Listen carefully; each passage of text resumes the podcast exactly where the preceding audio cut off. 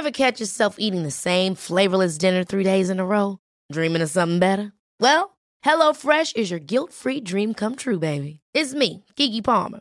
Let's wake up those taste buds with hot, juicy pecan-crusted chicken or garlic butter shrimp scampi. Mm. Hello Fresh. Stop dreaming of all the delicious possibilities and dig in at HelloFresh.com. Let's get this dinner party started.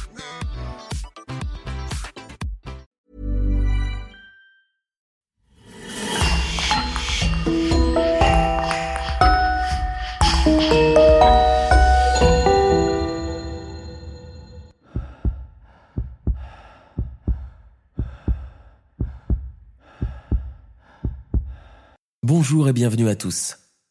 Plus de 40 ans se sont écoulés depuis la mort de John Lennon, un des grands chanteurs et musiciens de rock pop de tous les temps et l'un des membres du groupe mythique The Beatles.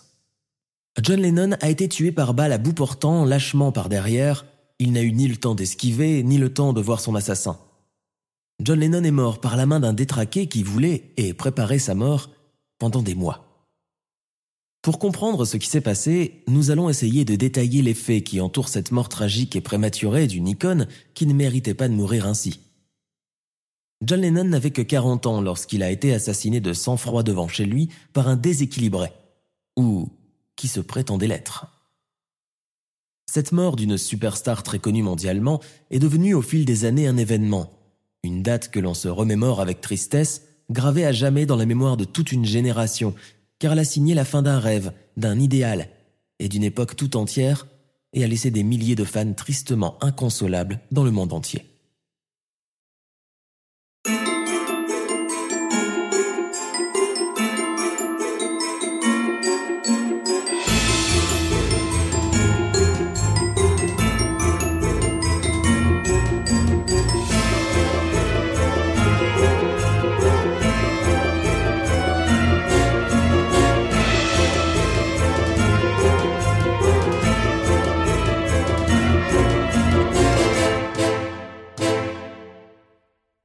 John Lennon est né en octobre 1940 à Liverpool en Angleterre. Il a été l'âme du groupe rock britannique les Beatles, fondé en 1960 et qui a vendu des centaines de millions de disques dans le monde entier. John Lennon est l'auteur de ses principaux tubes qui ont fait le tour du monde. Partout, il est décrit comme le petit jeune homme de Liverpool devenu superstar, couronné par la reine Elisabeth, l'homme aux 250 millions de disques. Mais on ne peut oublier qu'il a aussi été un activiste controversé au cours de sa carrière. Au cours de sa courte carrière, il a fait plusieurs bourdes médiatiques, et, s'il ne faut en choisir qu'une, ce serait celle qui fut la plus marquante. Sa comparaison entre la popularité des Beatles et celle de Jésus, qu'il a fait au milieu des années 1960. Cela a provoqué un tollé et un scandale haineux et fanatique à son encontre. C'est en 1966 qu'il rencontre pour la première fois Yoko Ono, une figure incontournable de l'underground new-yorkais. Né au Japon en 1933, au sein d'une famille de commerçants richissimes qui émigrent aux États-Unis après la guerre, Yoko Ono connaît tout ce que New York compte d'artistes d'avant-garde, ouvrant ainsi de nouveaux horizons à John Lennon, qui, bien que déjà connu et admiré, est tout frais et encore aspirant à apprendre. Il est subjugué par toutes les nouveautés artistiques qu'elle lui apporte et tombe amoureux immédiatement. Cette rencontre et cet amour va changer la vie de John Lennon du tout au tout. Lui, qui était un chanteur dans un groupe pop adulé par les fans, qui ne pouvait se déplacer sans être poursuivi par une horde de groupies, devient plus réfléchi, plus mûr et plus investi dans la vie de ses semblables, militant pour plein de causes qui lui tiennent à cœur. Yoko Ono et John Lennon se marient en mars 1969 et forment un couple autant politique qu'artistique. En guise de lune de miel, ils se livrent à un certain nombre de performances, dont le fameux Bed-In à Montréal, où ils occupent pendant une semaine une suite de l'hôtel Reine Elisabeth et reçoivent les médias en pyjama blanc dans leur lit. Mais la présence rapidement jugée envahissante de Yoko Ono auprès de Lennon est très mal vécue par les trois autres Beatles ainsi que par leurs fans. Ils ne voient pas que l'homme a évolué de lui-même, que Yoko n'a été qu'un simple catalyseur. Le groupe se sépare l'année suivante et Yoko Ono, désormais voué aux gémonies, est accusé d'avoir œuvré à cette fin. John Lennon est haï par ses camarades du groupe qui se sentent trahis. Il les a abandonnés en pleine gloire, laissant le groupe Beatles se désagréger alors que c'était la source de leur gloire et de leur succès. Ils n'ont pas compris qu'il était temps d'évoluer. La scission a été brutale et a été portée devant les tribunaux. Mais, qu'importe, il fallait le faire. John Lennon entame alors une carrière solo aussitôt marquée par de grands succès incroyables, dont un tube planétaire, Imagine, devenu une sorte d'hymne universel à la paix. Qui ne le connaît pas d'ailleurs Magnifique interprétation et des paroles magiques. En août 1971, le couple qui aura un fils qui s'appellera Sean s'installe à New York. Deux ans plus tard, ils emménagent dans le Dakota Building, un immeuble d'appartements de luxe face à Central Park, construit dans le style néo-renaissance à la fin du 19e siècle.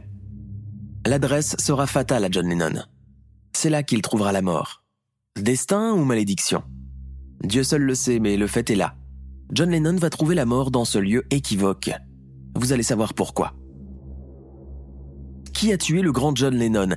Et pourquoi l'a-t-il fait? Qui aurait pu avoir une quelconque raison pour éliminer John? Aussi incroyable que cela puisse paraître aujourd'hui, si on remonte dans le temps, nous allons nous apercevoir que pendant les années 70, John Lennon avait été détesté par beaucoup de monde. Il n'était pas apprécié dans beaucoup de milieux, mais de là à le tuer. Paul McCartney, l'autre tête pensante des Beatles, va devenir son rival, et à une certaine époque va même le détester. C'était un pourceau paranoïaque, un coquelet égocentrique, jaloux de mes chansons, avait-il révélé en 1985 au magazine britannique Woman, avant de rapidement se rétracter. Il se fera aussi détester par les habitants de Liverpool, sa ville natale, qui vont considérer que c'était une trahison de sa part d'aller s'installer à New York. Se mettre à dos toute une ville, il faut le faire.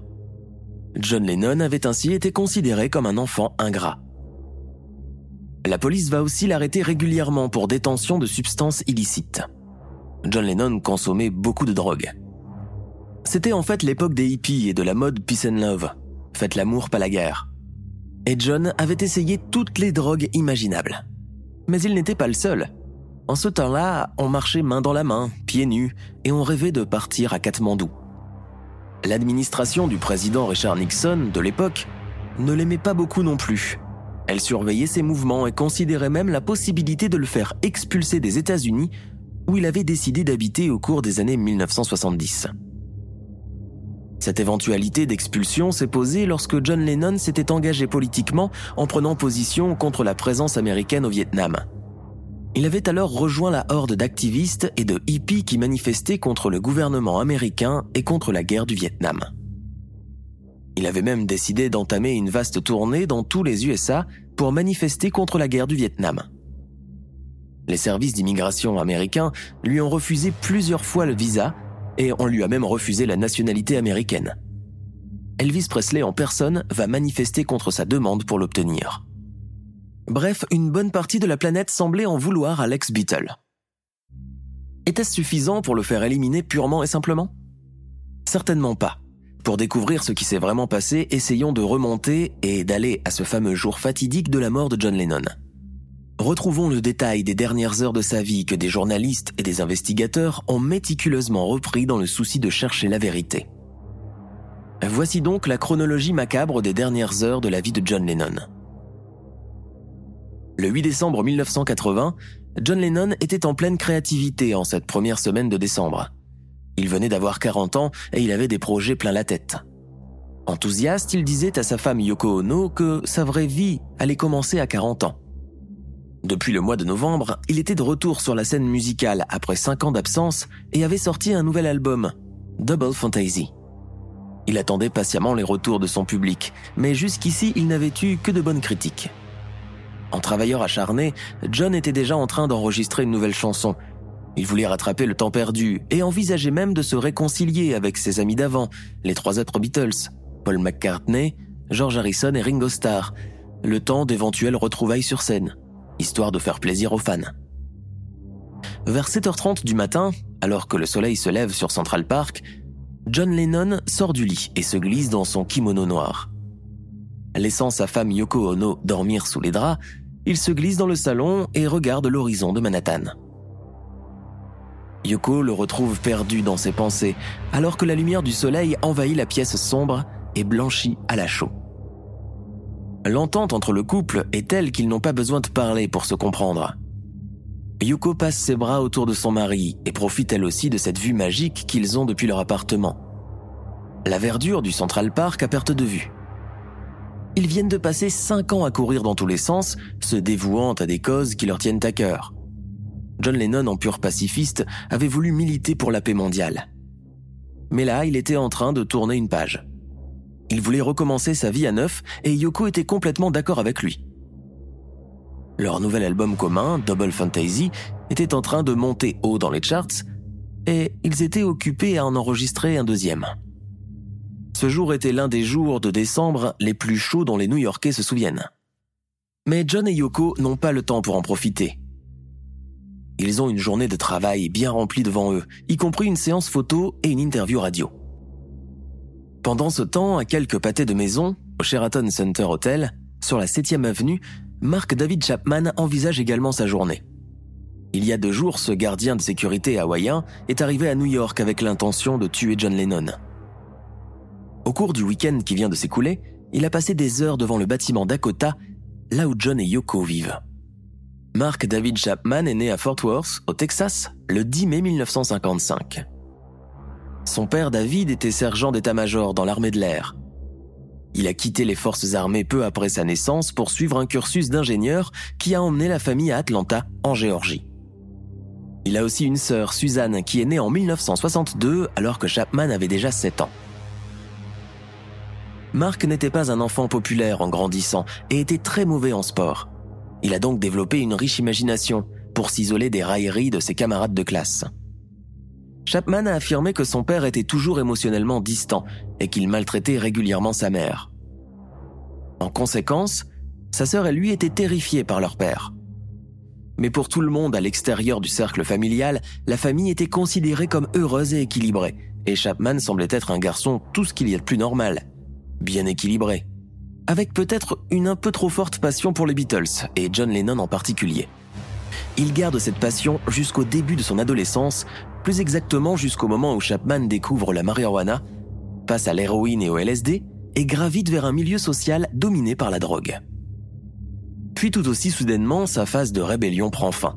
À 16 ans, il devient un fervent chrétien évangélique et son tempérament change tout aussi brusquement.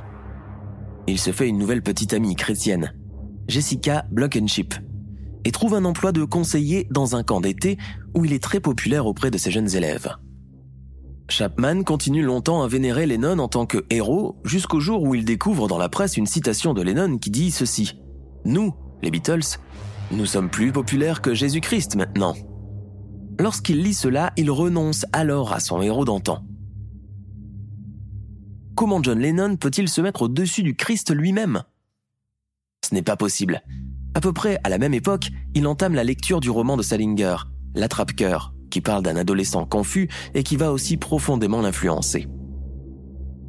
Chapman continue à travailler au sein de son camp d'été en participant à son programme international. Il se rend ainsi brièvement au Liban, puis s'occupe de réfugiés vietnamiens lorsqu'il revient aux États-Unis, à Fort Chaffee, où sa popularité auprès des enfants qu'il supervise ne fait que croître. Au début de l'année 1976, une fois le programme de réinstallation des réfugiés terminé, Chapman rejoint sa petite amie, Jessica Blankenship, à l'Université du Tennessee. Il retourne dans sa ville natale et trouve un emploi d'agent de sécurité, mais il devient très dépressif. Chapman décida alors de s'offrir le voyage de sa vie à Hawaï, de dépenser toutes ses économies puis de se suicider. Il s'envole bien pour Honolulu et dépense effectivement toutes ses économies, mais une fois sur place, il ne réussit pas à mener à bien son plan de suicide. Il reprend l'avion pour rentrer chez lui, se dispute avec ses parents, puis retourne à Hawaï en mai 1977. Un jour, alors qu'il se trouve là-bas, il tente de faire le plein de sa voiture, mais le tuyau en plastique auquel il a attaché le pot d'échappement fond et le brûle. Par miracle, il survit à l'accident.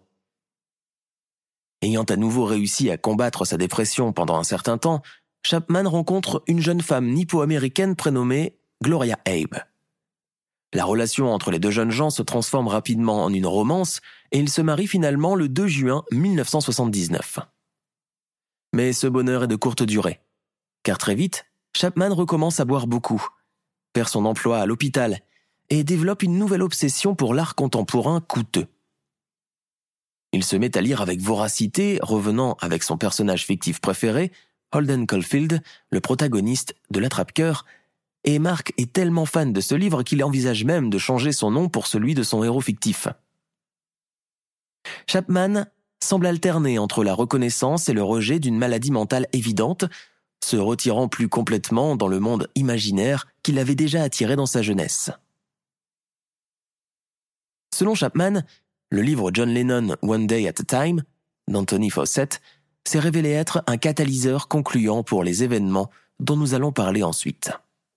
Chapman est révolté par une chose, ce qu'il considère comme la supposée hypocrisie de son ancien idole, John Lennon, qui prêchait la simplicité, la paix et l'amour, alors pourtant qu'il vivait une vie de luxe inégalée à New York.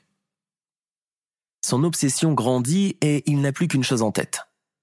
Il doit aller à New York et tuer John Lennon. Le 23 octobre 1980, il démissionne de son poste de garde, achète une arme, mais pas de balles, et quatre jours plus tard, il s'envole pour New York le 30 octobre 1980, le tout financé par un prêt de 5000 dollars de son beau-père. Il décide de vivre comme il l'avait fait lors de sa première mission suicide à Hawaï et s'enregistre à l'hôtel Waldorf.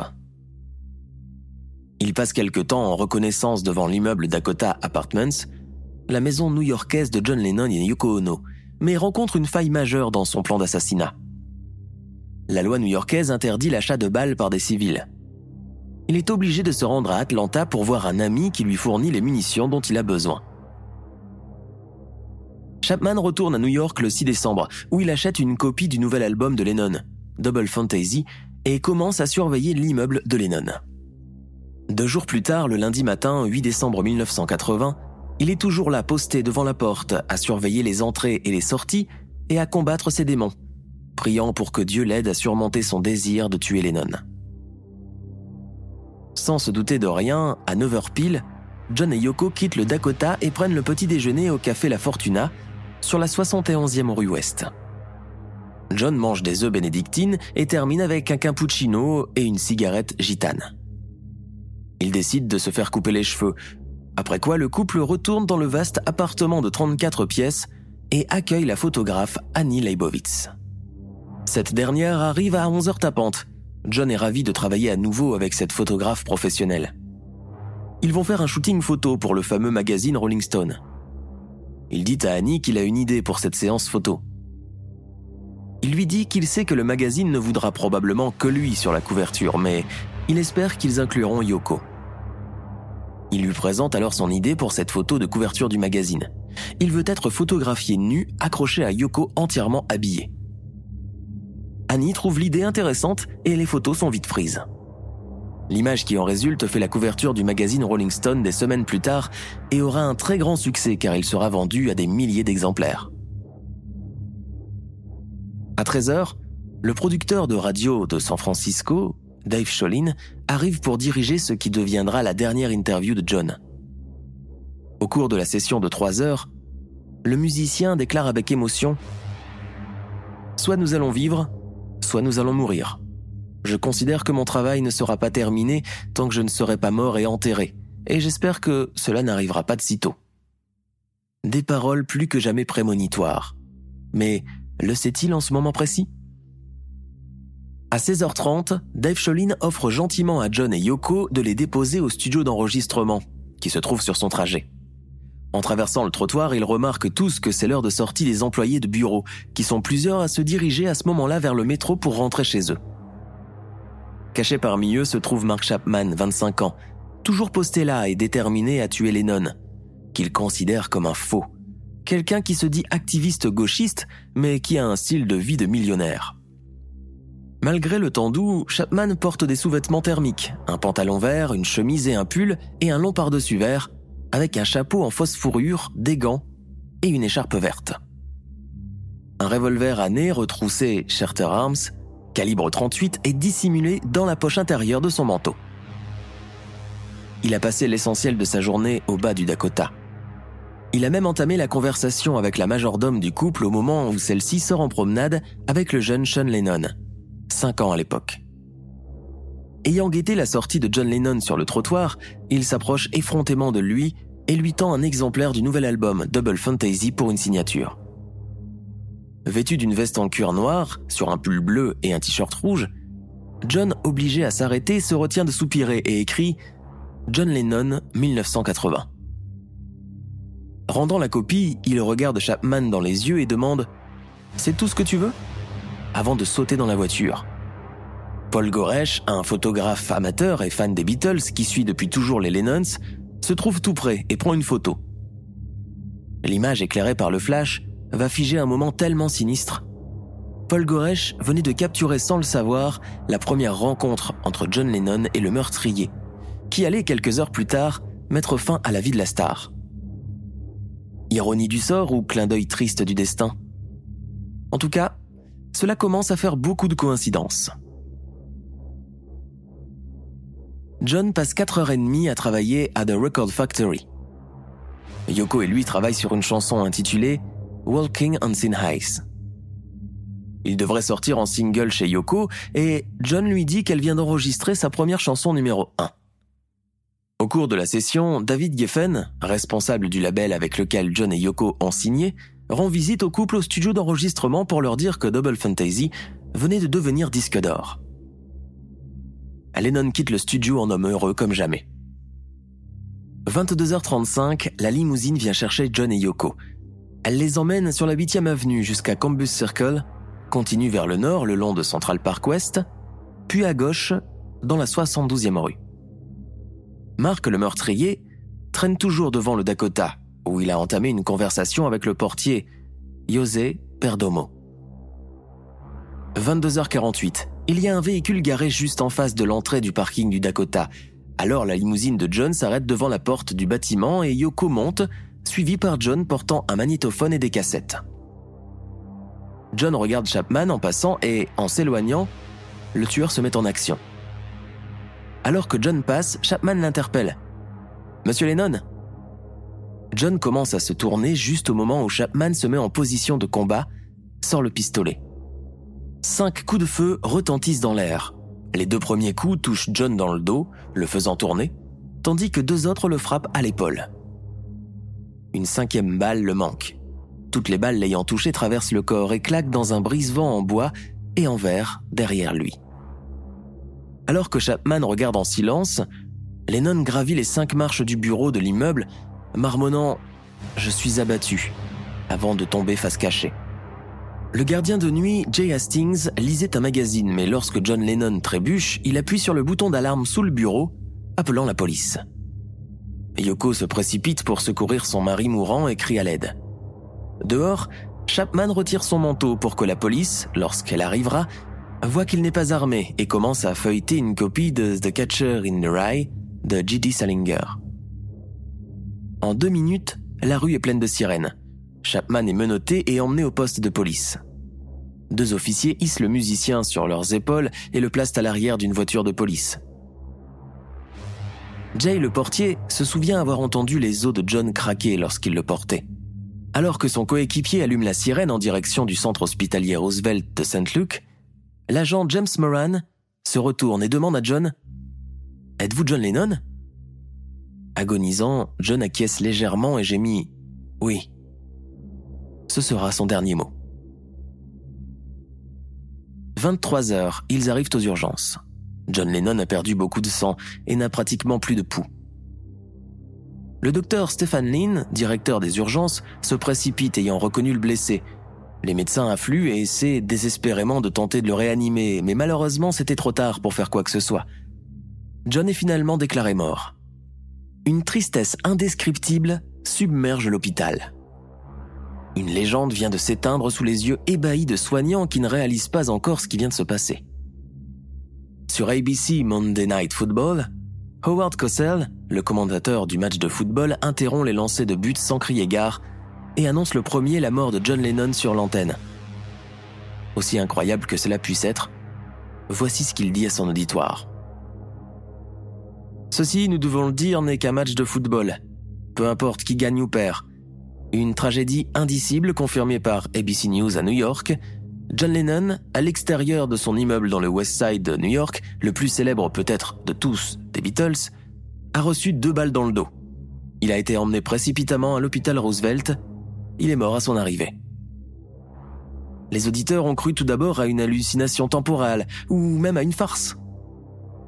On secoue systématiquement les oreilles avant de réécouter la radio. Eh ben non, c'était bien vrai ce qu'ils venaient d'entendre en plein match de foot. Le grand John Lennon est bel et bien mort. Ensuite, toutes les télévisions et les chaînes de radios américaines ont interrompu, consécutivement, leur programme pour annoncer la mort de John Lennon. La nouvelle se répand comme une traînée de poudre dans les rues de New York. À cette heure tardive, quelques centaines de fans se rassemblent spontanément sur le trottoir en face du Dakota, là où s'est déroulé le drame en pleine nuit. Ils vont veiller le reste de la nuit devant le domicile du musicien et chanteur cher à leur cœur qui vient de quitter ce monde les larmes aux yeux, écoutant la radio ou des cassettes des dernières chansons de John Lennon, ils évoquent dans la rue new-yorkaise le temps où, avec les Beatles, il a débarqué pour la première fois aux USA au sommet de sa gloire. Une seule question les taraude tous. Pourquoi a-t-on tiré à bout portant sur John Lennon? Qui est le meurtrier? Un maniaque? Un fan déséquilibré? Un admirateur déçu qui cherchait désespérément des autographes? Ou encore plus dangereux et insensé, est-ce un complot politique comme certains susurrent déjà? Toutes les hypothèses sont émises, fusant de partout dans la rue, pleine de monde, contrairement à son habitude. Mais le moment est un moment de recueillement, il n'est pas propice à trouver des réponses. La tristesse envahit les badauds, on pleure cette perte inconsolable.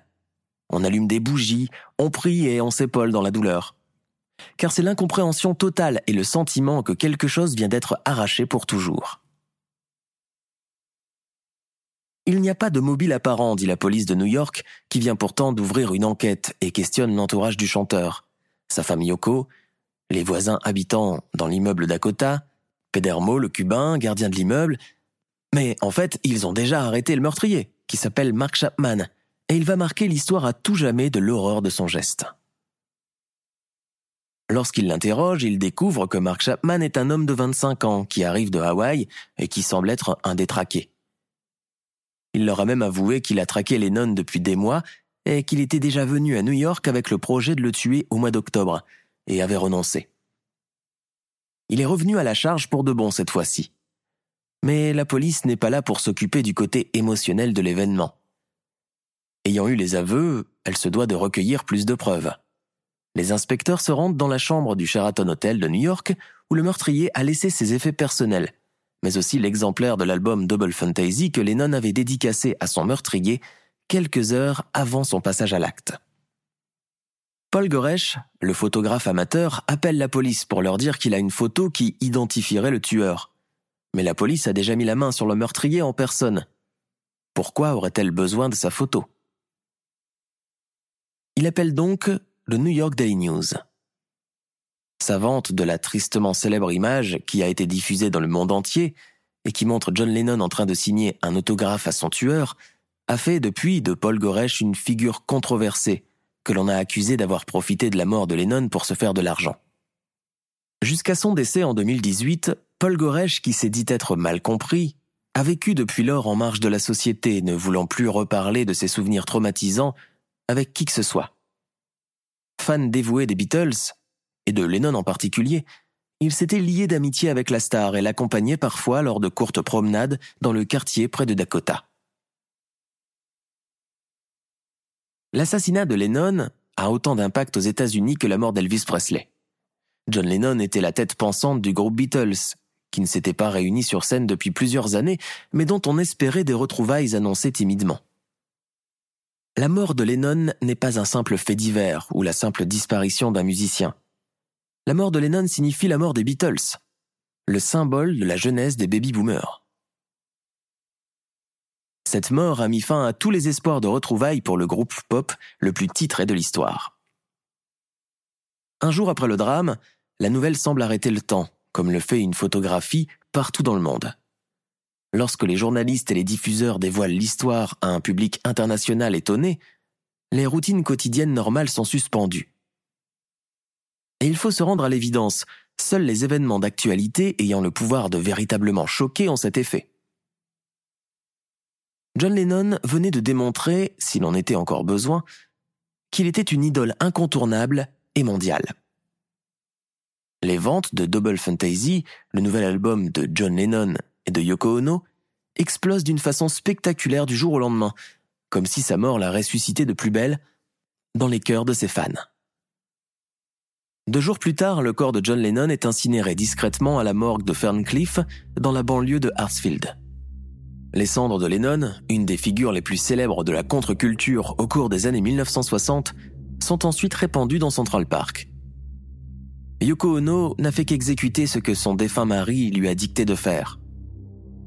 Il a toujours souhaité partir de cette façon, et il ne voulait pas de grandes funérailles. À la mort de John, l'héritage était très conséquent. Le patrimoine du couple Lennon-Ono était estimé à 125 millions de dollars, somme à laquelle il fallait ajouter divers immeubles et appartements à New York, la confortable propriété de Palm Beach, celle de Long Island, etc. Yoko, qui hérite des droits d'auteur de son mari, en solo et un quart de ceux des Beatles, perçoit régulièrement des sommes monstrueuses. Un homme d'affaires américain estimait à un moment à 200 000 dollars l'accroissement journalier de sa fortune. Mais revenons à ce qui nous intéresse vraiment, le meurtre de John Lennon. Il ne fait aucun doute que c'est Chapman qui a appuyé sur la gâchette en tirant dans le dos de John Lennon. Mais ce que l'on ne comprend pas, c'est pourquoi l'a-t-il fait? Pour quelle raison Mark Chapman a-t-il assassiné John Lennon? L'a-t-il fait de son propre chef ou l'a-t-on payé pour le faire? Chaque meurtre a un mobile clair et net, mais dans ce cas, il est flou. Très très flou. Et prêt à confusion. Il y a en tout deux versions que nous allons vous livrer tout de go. Libre ensuite à vous de vous faire votre propre avis. Selon la première version, qui est aussi la version officielle, Mark David Chapman est un paranoïaque jaloux de la gloire et de la notoriété de son idole qu'il accuse de trahison et d'hypocrisie, étant donné son standing de vie trop élevé par rapport aux jeunes protesteurs de 60s. Chapman n'est donc qu'un détraqué qui a agi de son propre gré en voulant échapper à sa médiocrité en abattant de sang-froid l'un des musiciens les plus talentueux de son siècle, dans le but d'aspirer lui-même à un peu de célébrité. Certains pensent que cette interprétation, qui voit Chapman comme un déséquilibré notoire, est une affirmation fantaisiste, et la trouve bien trop structurée pour être imaginée par un homme comme Chapman. Et puis le comportement de cet homme est bien trop incohérent même pour un fou. Il soupçonne fortement que cette version a été montée de toutes pièces par un avocat filou. Pour eux, il est carrément plus probable que le meurtre de John Lennon par un déséquilibré ait été fabriqué par les services secrets américains. Que son assassinat soit plutôt un complot mis sur pied par les hautes autorités. Et c'est la version numéro 2. Des dizaines d'années plus tard, elle est toujours restée à l'état de simple théorie parmi d'autres, que jamais aucune preuve n'est venue étayer. Mais les adeptes de la deuxième théorie, celle du complot, ont un soutien de poids, car Yoko Ono, la veuve de John elle-même, pense que par son activisme et son influence sur les masses, John Lennon avait été l'une des bêtes noires du gouvernement Nixon et des services du FBI, dirigé alors par Edgar J. Hoover. D'ailleurs, ils l'ont longtemps surveillé tout au long des années 1970. Et puis, si l'on reprend la presse de l'époque, c'est-à-dire de l'année 1980, on relève que Chapman, au moment de son arrestation, aurait été en possession d'une somme de 2000 dollars en espèces. La thèse alors d'un contrat sur la tête de John Lennon devient très plausible. C'est pour cela que bon nombre des fans de John Lennon soutiennent toujours mordicus que ce Mark Chapman, propulsé de nulle part, ne peut être qu'un tueur à gages qu'on a payé pour exécuter la sale besogne, celle d'éliminer un activiste politique influent et gênant et ils affirment qu'ils n'ont pas besoin d'attendre de preuves allant dans ce sens pour le crier haut et fort. Mais tout cela reste que des spéculations, pures et simples. Tout ce que l'on sait réellement, c'est que Chapman a un passé trouble et qu'il est venu spécialement de Hawaï avec l'unique intention de tuer Lennon.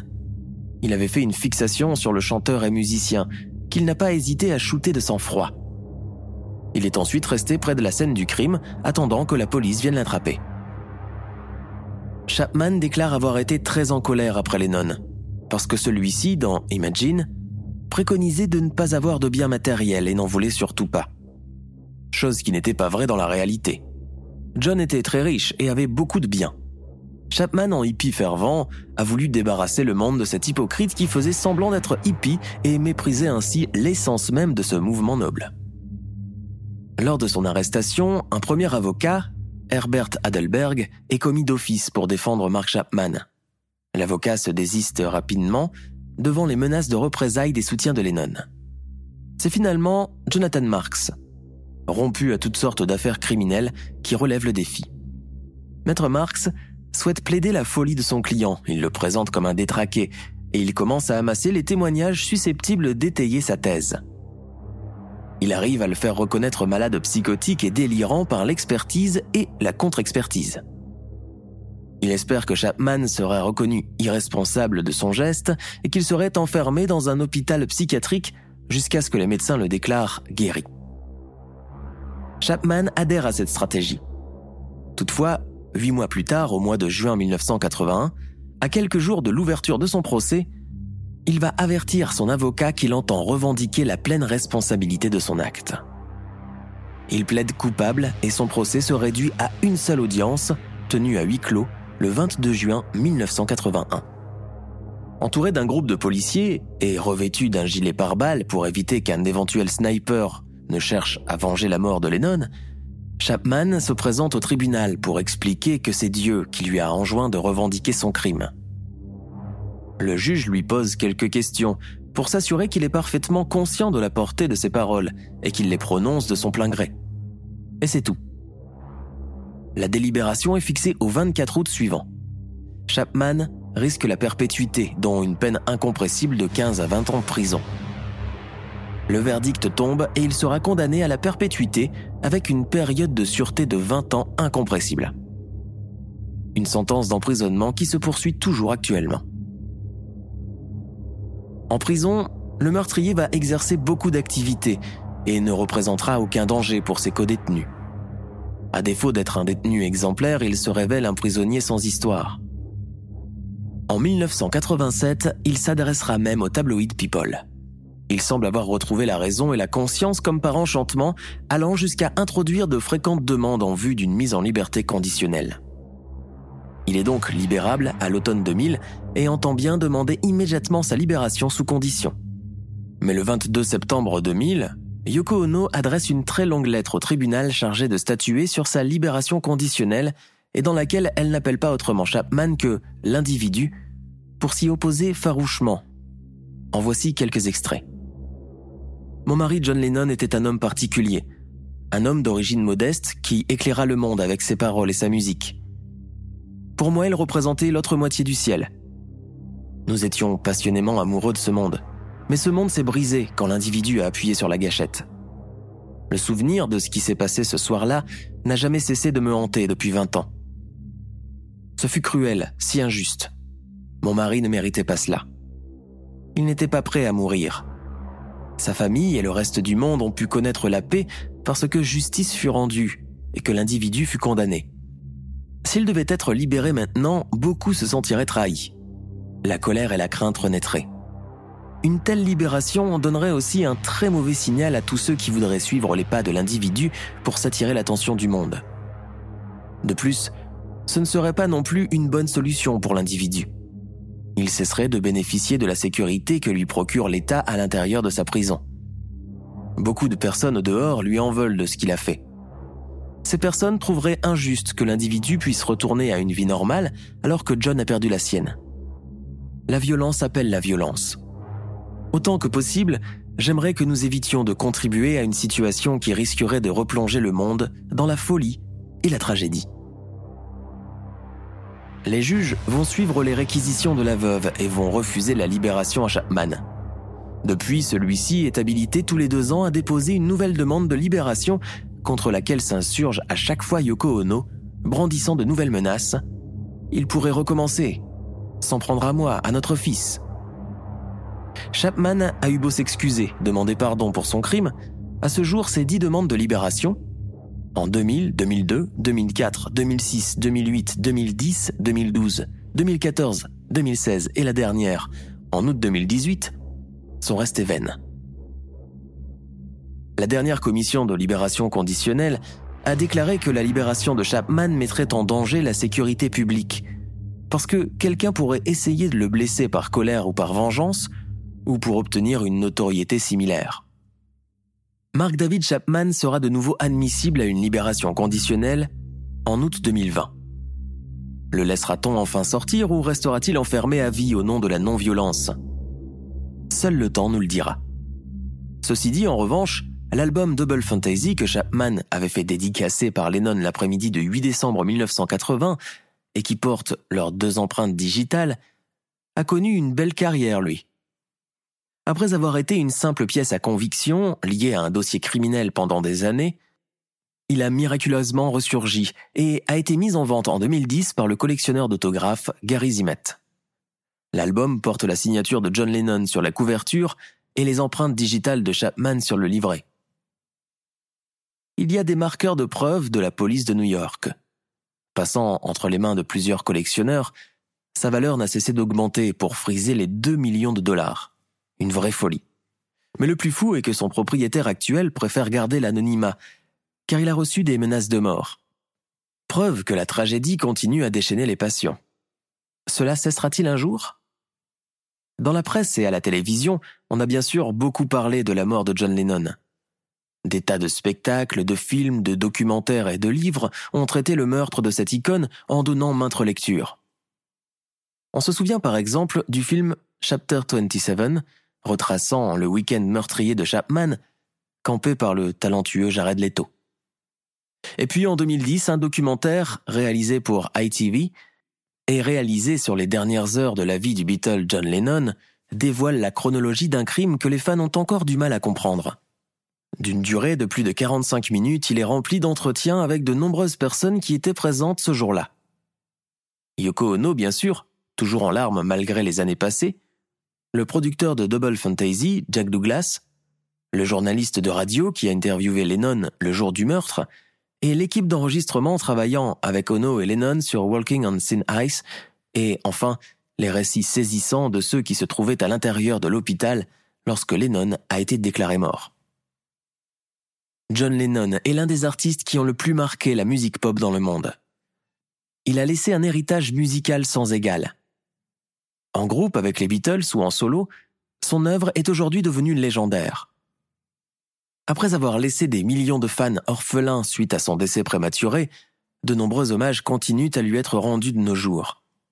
Le plus célèbre d'entre eux est le mémorial Strawberry Fields. Le monument est situé sur l'avenue de Central Park West, face à l'immeuble Dakota.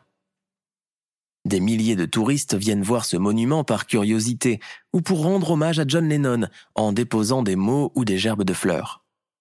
Parfois, certains fans chantent des chansons pour lui rendre hommage. John Lennon, qui doit sûrement regarder d'en haut, ne peut que se réjouir de ce spectacle permanent. Il doit penser qu'avoir son nom là, juste en face de cet immeuble, est un affront et une victoire de la musique, de l'amour, de la beauté et de la paix contre cette malédiction tenace qui règne sûrement sur les lieux. Nous sommes à la fin de notre émission du jour. N'hésitez pas à écouter les autres émissions du podcast et à prendre 5 secondes pour nous laisser un 5 étoiles sur iTunes. C'est vraiment très important pour nous. Vous pouvez aussi vous abonner pour ne pas rater les prochains épisodes et nous suivre sur Facebook pour nous en proposer de nouveaux. Merci et à bientôt.